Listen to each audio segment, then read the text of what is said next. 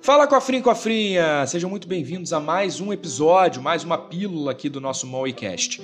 Na semana passada, o mercado ficou louco com a notícia de rombo nas finanças das lojas americanas. O fato é que se entendeu que a loja americana, entre aspas, escondeu do mercado um prejuízo de mais de 20 bilhões de reais, que hoje já tem se falado em 40 bilhões de reais.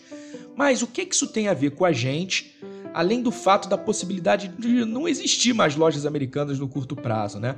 Por que, que o mercado ficou tão preocupado com essa notícia? É isso que eu vou explicar para você hoje. Quando uma empresa é listada na bolsa de valores, ela é obrigada a divulgar seus balanços e suas informações contábeis para o investidor. Eu já te falei por aqui que quando a gente compra a ação de uma empresa na bolsa, a gente se torna dono dela e ela é obrigada a divulgar para a gente os seus resultados. Se uma empresa divulga um resultado ruim, é claro que quem é dono das ações dela talvez queira se desfazer dessas ações, pois não se espera com um resultado ruim um pagamento de bons dividendos. Por outro lado, com um bom balanço, a tendência do preço das ações dessa empresa é valorizar, porque mais investidores vão querer comprar essas ações, esperando bons pagamentos de lucro e dividendos. A partir do momento que uma empresa erra, esconde ou burla seus resultados contábeis, isso põe em xeque toda a relação de transparência entre empresas e investidores. Começa a rondar uma desconfiança frente às empresas que realizam as auditorias contábeis, porque são grandes empresas. Como é que elas não viram e deixaram isso passar? E também começa a rolar um sentimento de existir um castelo de cartas que pode desmoronar a qualquer momento principalmente empresas do mesmo grupo empresarial das lojas americanas ou até do mesmo setor, que é o varejo.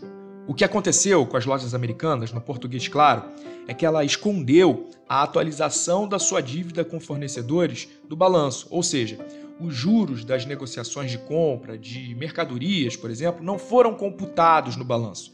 Quando isso passou a ser computado, chegou-se à conclusão que a empresa não teria dinheiro para pagar todos os credores e que a sua falência, na verdade, seria apenas uma questão de tempo.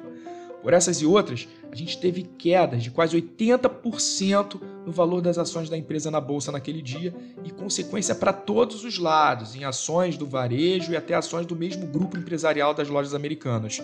Até mesmo um fundo do Nubank, que era para ser super conservador, mas investir em ações da empresa, acabou surpreendendo os investidores. Pois é, meus amigos, o mercado é muito louco, principalmente no Brasil. A cada dia uma surpresa e a gente tem que estar preparado.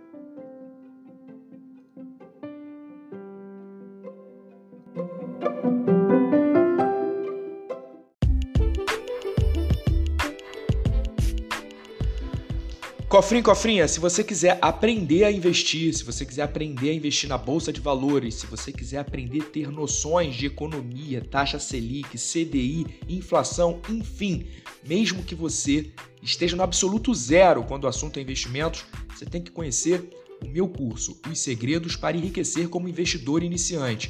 Esse curso tem dado o que falar porque eu apresento uma metodologia super prática e didática para você sair do absoluto zero e aprender a criar a tua própria carteira de investimento num prazo recorde de até 7 dias. E essa carteira, pasme, vai render até 3 vezes o valor da poupança, tá bom ou não? Acesse lá www.ceii.com.br